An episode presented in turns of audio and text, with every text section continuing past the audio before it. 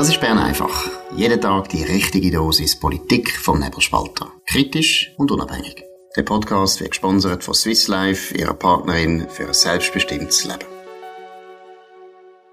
Ja, das ist die Ausgabe vom 1. März 2024. Dominik Feusi und Markus Somm. Ja, der Thomas Jordan, der Präsident der Nationalbank, hat seinen Rücktritt angekündigt. Was sind da die wichtigsten äh, Einzelheiten, Dominik? Ja, es kommt überraschend. Äh, Thomas Jordan nach zwölf Jahren tritt er zurück als äh, Präsident von der Nationalbank per September 2024. Es sei ähm, Zeit dafür, hat er gesagt. Äh, nach verschiedenen Herausforderungen der letzten Jahre sei es richtig, wenn er ging. Äh, er hat Jahrgang 63, also es ist überhaupt nicht so, dass er irgendwie müsste gehen, aber ähm, offenbar findet er, es sei Zeit. Gut, oder vielleicht hat er wirklich ein gesundheitliches Problem, das wissen wir nicht, keine Ahnung. Er hat ja müssen eine Operation äh, sich unterziehen, könnte sein, dass das ein Grund ist, dass er entweder einfach das Gefühl hat, ja, ich muss jetzt kürzer treten, sonst komme ich das noch einmal über, oder er hat wieder Anzeichen, dass er schon wieder Probleme hat, das ist privat. Das muss uns in dem Sinne nicht interessieren, aber wer ihn kennt, äh, sagt, ja, also das ist so ein pflichtbewusster, gewissenhafter Typ, also der hätte wahrscheinlich nicht früher noch den Rücktritt bekannt gegeben, wenn es nicht wirklich eben einen, Grund, einen anderen, einen starken Grund gibt, den er jetzt auch nicht will sagen was ja völlig okay ist. Aber vielleicht einmal, äh, hat es Reaktionen gegeben in Bern, in Zürich? Wie sieht das aus, Dominik? Ja, die ersten Reaktionen sind so ein bisschen der politische ähm, der politischen Sichten entlang. Also bei den Bürgerlichen findet man, er hat eine gute Arbeit gemacht. Ähm, er hat äh, unspektakulär die Schweizer Geldpolitik gemacht. Und er hat vor allem der Auftrag, den die Nationalbank hat, nämlich Preisstabilität, das hat er gemacht, äh, am, am besten. Links tönt es anders, oder? Äh, natürlich will man eben das mit der Preisstabilität anders sehen. Äh, der Cedric Wermuth der sagt, ja, ähm, das sei nicht gut, die Fokussierung auf Preisstabilität, eben obwohl die im Gesetz drin ist. Er hätte sich mehr müssen an den, Zitat, gesamtwirtschaftlichen Interessen ähm, orientieren. Und äh, mit der Zinspolitik im letzten Jahr, also mit, mit den Zinsen, die wieder aufgegangen sind, wieder in ein normales, kapitalistisches Zinsumfeld, hat er die Gewinne der Banken massiv in die Höhe geschraubt und Ausschüttungen an die öffentliche Hand verhindert. Gut, das ist jetzt eine spektakulär dumme Aussage. Also erstens einmal glaube ich, äh, der Cedric Wermuth, wenn er wirklich an seine Wähler denken, die er angeblich hat, nämlich einfachere Leute, muss man einfach sagen, Inflationsbekämpfung ist gerade für die einfachen Leute viel, viel wichtiger als so ein schwammiger Begriff wie gesamtwirtschaftliche Situation und so weiter, wo übrigens ja auch relativ gut ist in der Schweiz. Das ist ja völlig klar, Inflationsbekämpfung ist etwas vom Sozialsten, was es überhaupt gibt. Das sollte er als Sozialdemokrat eigentlich würdigen. Aber das Zweite, was ich natürlich auch lustig finde, ist, ja, beim Thomas Jordan, wenn ich da selber ein bisschen ins Kritische komme, ich meine, das Hauptproblem, das man ihm wirklich muss vorwerfen muss, ist schon die lange, lange, lange Tiefzinspolitik, fast null, also eine Nullzinspolitik, die er hat müssen machen. Da ist jetzt eben die Diskussion natürlich, hat man müssen, hat man nicht können, das äh, ein bisschen anders machen, weil letztlich ist natürlich die EZB und aber auch das Fed in Amerika, wo das vorgegeben hat, aber die Tiefzinspolitik, du hast es vorher erwähnt, erstens ist das im Kapitalismus, in einer Marktwirtschaft das Problem. Wenn das Geld nichts mehr kostet, dann gibt es wahnsinnig viele Investitionen, die einfach falsch sind, die Sachen, die reingehen, die sich nicht lohnen, weil es nichts kostet. Und die Tiefzinspolitik hat äh, auch natürlich die Personenfreizügigkeit wahnsinnig angeheizt, weil wir, ja, das ist für unsere Exportwirtschaft wie so ein totales ein, ein Doping gewesen, wo dazu geführt hat, dass man irrsinnig viel hat können verkaufen, gute Zeit gehabt hat, unglaublich viel Personal gebraucht hat, deshalb die Leute auch geholt hat.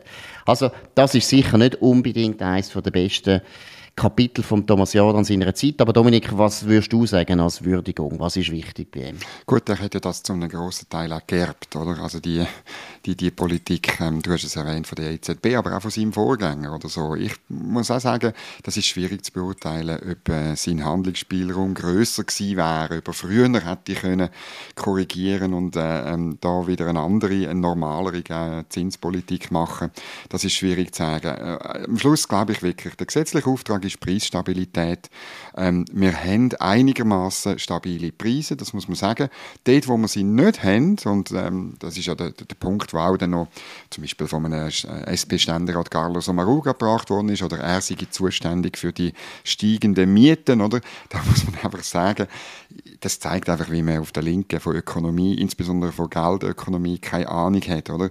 Weil also bei den, bei den Mieten spielt äh, natürlich äh, die Geldversorgung und Zinslage eine Rolle, weil sie so reguliert ist, oder? Also weil man ja da den, den sogenannten äh, äh, Zinssatz hat und sich Mieten an dem orientieren. Das müsste nicht so sein. Das will die dass es so ist und darum gibt es den Zusammenhang. Aber warum die Mieten aufgehen, das hat viel mehr mit äh, linksgrüner Raumordnungspolitik, mit der Zuwanderung und mit der Regulierung zu tun. Aber über das redet natürlich niemand und für das ist auch der äh, Herr Jordan nicht zuständig. Darum, ich glaube wirklich, seine Bilanz äh, kann sich sehen lassen. Ich hoffe sehr, dass sein Nachfolger auch so, ich sage jetzt bewusst, so ein bisschen ruhig, so ein bisschen stoisch, so ein bisschen bünzlig, so ein bisschen richtiger Schweizer, grauer, graues Männli Banker ist. Weil eine unspektakulare Geldpolitik ist in der Regel, wie du gesagt hast, für die einfachen Menschen im Land, die ihren Lohn wirklich brauchen Ende Jahr, immer eine gute. Geldpolitik. Genau, und du hast es jetzt schon angetönt, eben, wenn man jetzt in die Würdigung, in die positive Würdigung übergeht, dann würde ich auch sagen, Thomas Jordan ist eben wirklich kein Selbstdarsteller gewesen, wie der Vorgänger, Philipp Hildebrand, der auf allen Kanälen gerne erschienen ist. Das ist beim Thomas Jordan nicht das Problem gewesen. Das ist ein bescheidener, sehr gescheiter, gut ausgebildeter Kenner, einer der besten Kenner von der Geldpolitik, ganz sicher in der Schweiz, und hat auch das ausgestrahlt, so eine typisch schweizerische Solidität, man kann auch sagen Biederkeit ab und zu, sicher, mhm. aber genau wie du sagst, das ist für die Schweiz absolut der richtige Mann. Wir brauchen solche Leute, wir haben früher solche Leute auch gehabt, äh, als Chefbeamten oder Bundesräte. Das ist ein bisschen der Erfolg von der Schweiz, der hat sehr viel zu tun mit solchen Leuten. Und Thomas Jordan ist sicher auch eine absolut ehrliche Hut, das finde ich auch charakterlich, absolut einwandfreie Person und hat sehr viel dazu beigetragen, dass die Glaubwürdigkeit von der Nationalbank gut war, auch nach dem Debakel Philipp Hildebrand, da hat er wirklich eine sehr gute Beruhigung reingebracht, das ist ganz wichtig. Vielleicht noch ein letzter Nachtrag, wo man ihn auch ein bisschen kritisieren kann, hat aber natürlich eben genau ein bisschen mit dem Temperament zu tun, dass er ein Vorsichtiger ist, dass er ein gesetzestreuer Mensch auch ist, dass er auch ein sehr loyaler Mensch ist, in dem Sinne ein loyaler Staatsdiener. Bei der Credit Suisse war er wahrscheinlich schon zu zurückhaltend gewesen, zu vorsichtig. Selbst dort, wo er dann gefunden hat, jetzt, also wir, sind, wir stehen bereit, wir können äh, das wirklich stemmen. Die Nationalbank tut das garantieren. Auch dann hat er sich dann gleich zu wenig durchgesetzt gegenüber denen. Man muss schon ein bisschen sagen, weltfremden Bankenchefs von der CS, wo immer das Gefühl hatten, sie können das selber handeln.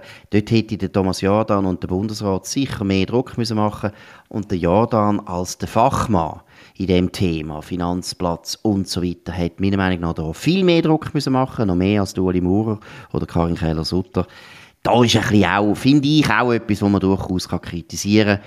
Aber wie gesagt, ich glaube, die Bilanz ist absolut positiv. Nachfolge, Dominik, was sind da für Leute im Vordergrund? Gemäß Handelszeitung ist das äh, der Vizepräsident, der Martin Schlegel.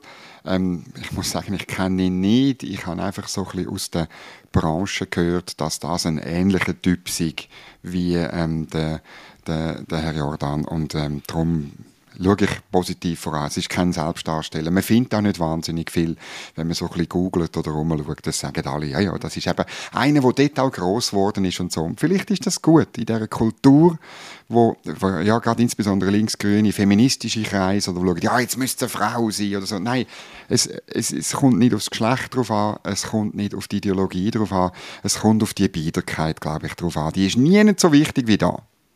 Genau, und was auch ganz wichtig ist, du hast es ja angetönt, äh, gerade die Linken wollen eigentlich der Nationalbank immer mehr Aufgaben übertragen, zum Beispiel auch Klimapolitik. Oder? Sie wollen im Prinzip, dass die Nationalbank auch ihrem Anlageverhalten und auch so, wie sie äh, die Firmen tut, anweisen und so weiter, dass sie dort klimapolitische Überlegungen einbezieht. Also alles deren Aufladen. Am Schluss müssen die Nationalbank-Mitarbeiter noch unsere Kinder erziehen, wenn es nach der Linken geht. Nein, da ist ganz das wichtig. vielleicht nicht das Dümmste. Ja, genau. Also, da muss man über die Standhaft haben, wo wirklich politischer Standhaft ist. Das hat äh, Thomas Jordan bewiesen, dass er das ist. Martin Schlegel höre ich von diesen Leuten und vor allem insbesondere einem, weil ich natürlich jetzt nicht nennen, aber wo ganz sicher zu den besten Kennern der Nationalbank gehört, weil er auch dort selber lang, lang an absolut führender Position geschafft hat.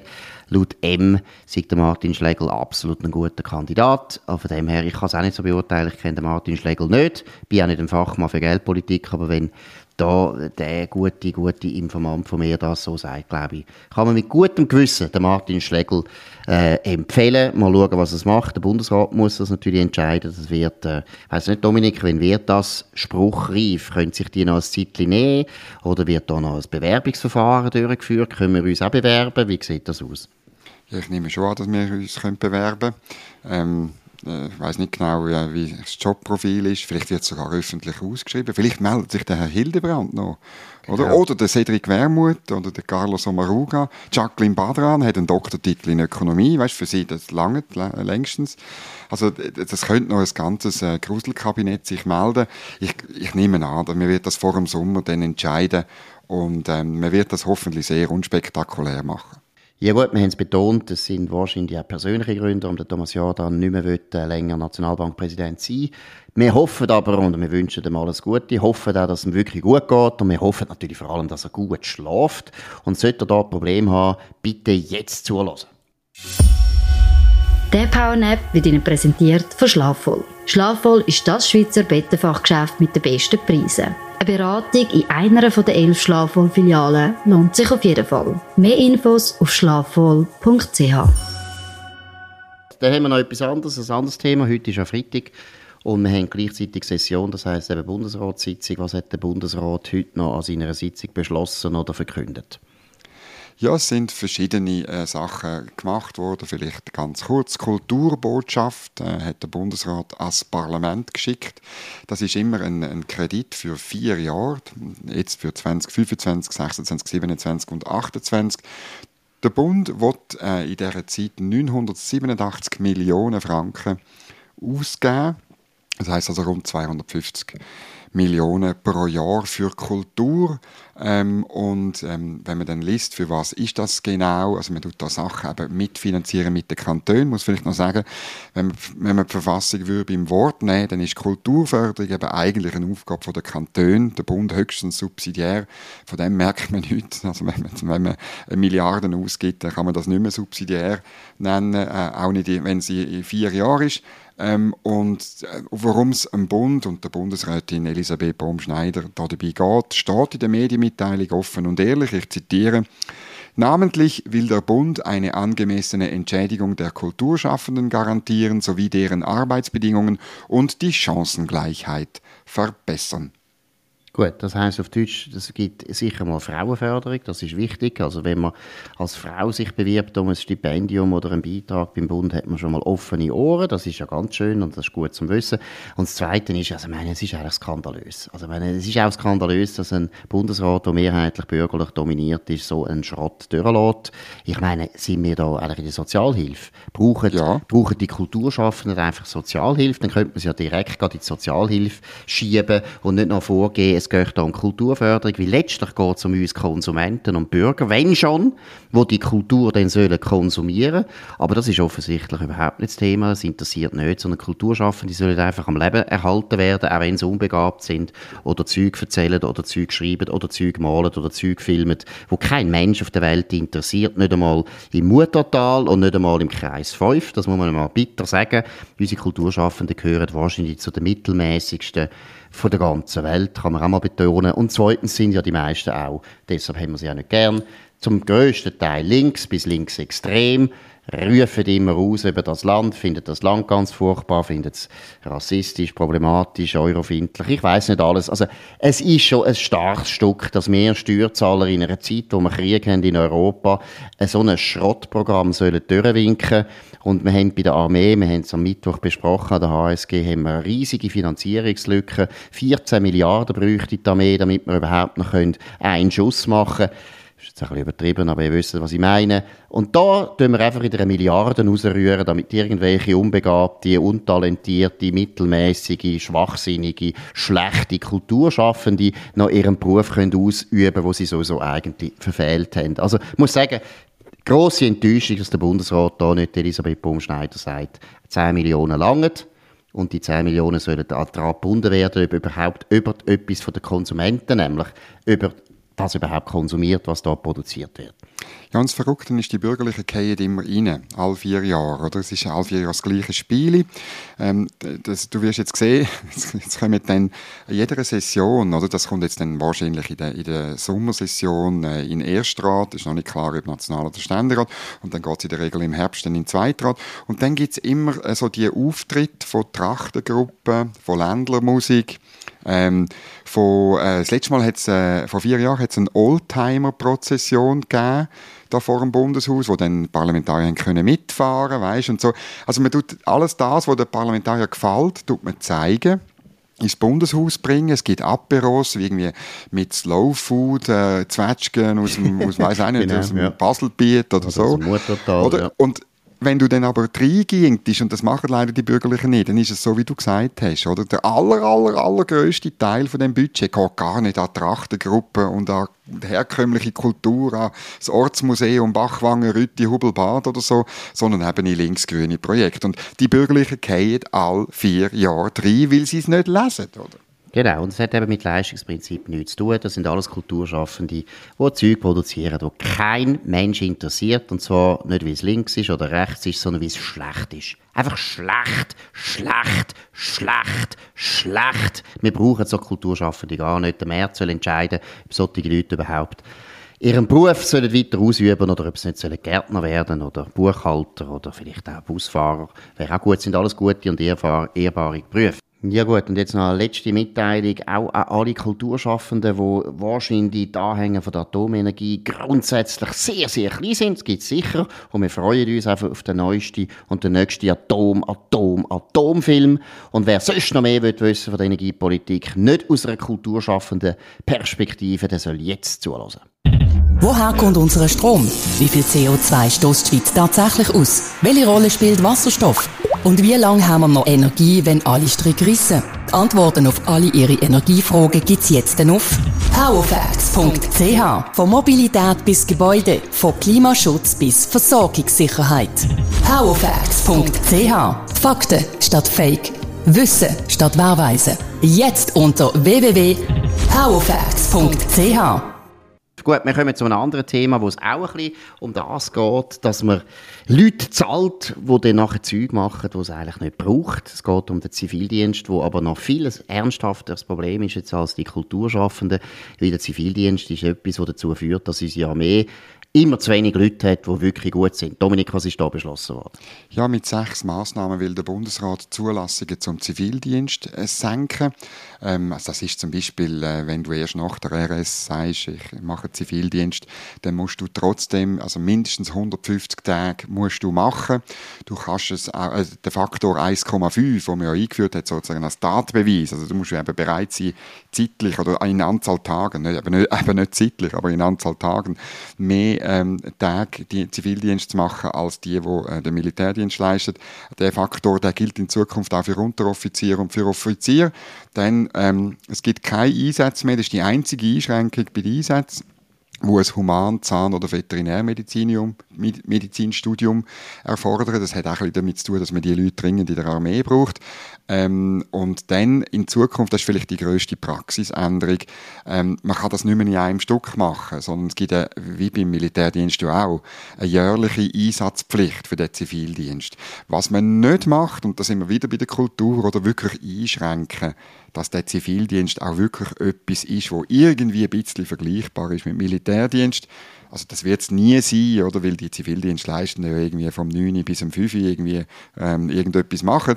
Aber eben gerade auch, gerade auch im Kulturbetrieb ist der Zivildienst oder auch in anderen Orten, bei NGOs habe ich gehört sagen, sogar bei Parteien habe ich schon gehört sagen, sind äh, Zivildienstler im Einsatz. Also faktisch sind es einfach auch billige Arbeitskräfte, die da, die da in Einsatz kommen.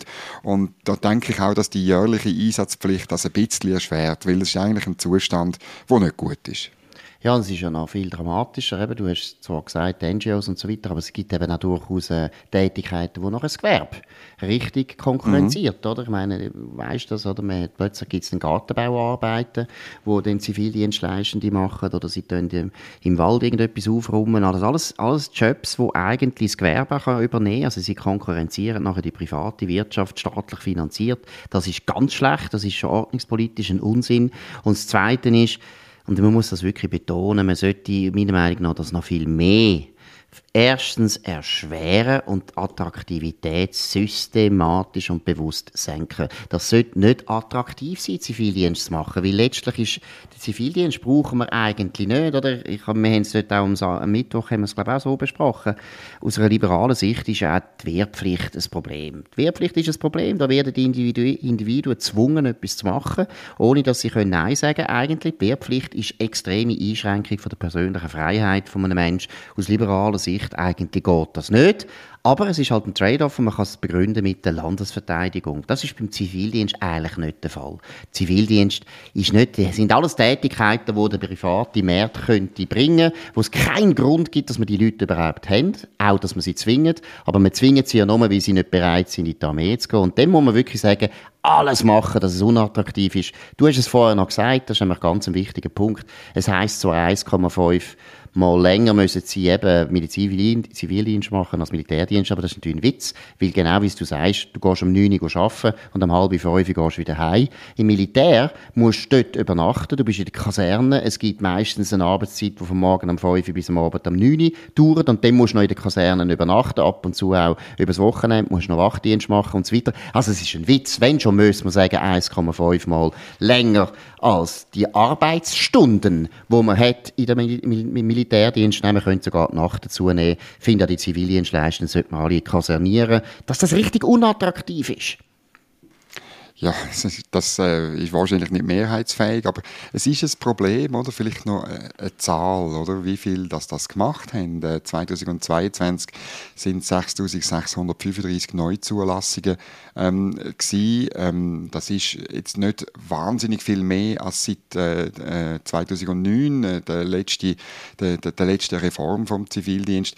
Ich finde wirklich, man sollte noch ein bisschen genauer anschauen und ich hoffe auch, dass das Parlament, äh, wo, wo dann irgendwann einmal mal darüber, über die, die sechs Ideen von der Viola Amherd wird schauen. Es ist jetzt erst gerade Vernehmlassung, dass das Parlament schon noch ein bisschen genauer ähm, anschaut. Oder? Weil sonst an sich, du sagst, es ist ja ein Ersatzdienst, weil man aus Gewissens aus, aus Gewissens ähm, äh, nicht Gebiss, Gewissensbiss nicht, kann, äh, oder nicht will Militärdienst leisten. Und es war noch interessant gewesen, äh, in, in, in St. Gallen, oder? Der Oberst Matthias Müller hat äh, den Spieß wie umgekehrt und hat gesagt, er fragt jemanden, der Zivildienst leisten will, ja, kannst du mit deinem Gewissen vereinbaren, nicht Militär zu leisten? Und diese Frage, die finde ich, die sollte man auch, äh, mindestens jeder sollte einen Aufsatz schreiben über diese Frage. Und wenn der Aufsatz nicht einigermaßen logisch, sinnvoll und herleitbar ist, dann muss er halt trotzdem ins Militär. Genau, also gut, Entschuldigung, ich bin da völlig alte Schule. Eigentlich sollten die Leute wieder als Kriegsdienstverweigerer äh, verurteilt werden und dann ins Käfig. Das ist nämlich der Tatbeweis, dass einem das Gewissen wirklich plagt. Das ist wirklich, und ich anerkenne das auch. Ich sehe Leute, die dann nachher das auf sich nehmen, dass sie eben auch Nachteile haben. Da würde ich auch sagen, das Gewissen ist ein Problem. Und alles andere ist einfach Bequemlichkeit. Und das ist eine Bequemlichkeit, die man sich vielleicht in den 90er Jahren hätte können leisten weil jeder gemeint hat, jetzt ist der ewige Frieden ausgebrochen. Ich übrigens auch tu mich da nicht äh, ausnehmen, bin da auch völlig auf Birrenweich auf dem falschen Gleis gewesen. Aber heute sehen wir doch einfach, und das sehen alle, dass es eine Armee wieder braucht, dass eine Landesverteidigung wieder braucht. Es geht wieder um etwas. Mickey Maus Zeiten sind vorbei. Gut, das ist es heute von Bern einfach mit dem Dominik Feuss und dem Markus Somm an dem 1. März 2024. Ihr könnt uns abonnieren auf nebelspalter.ch, Spotify und Apple Podcast und so weiter. Könnt uns weiterempfehlen, könnt von uns erzählen euren Freunden und Bekannten, könnt uns hoch bewerten, wo immer ihr das könnt, das würde uns sehr freuen. Wir hören uns wieder am Montag zum gleichen Zeitpunkt auf dem gleichen Kanal. Wir wünschen ein sehr schönes, geruhsames Wochenende. Das war Bern einfach, gesponsert von Swiss Life, ihrer Partnerin für ein selbstbestimmtes Leben.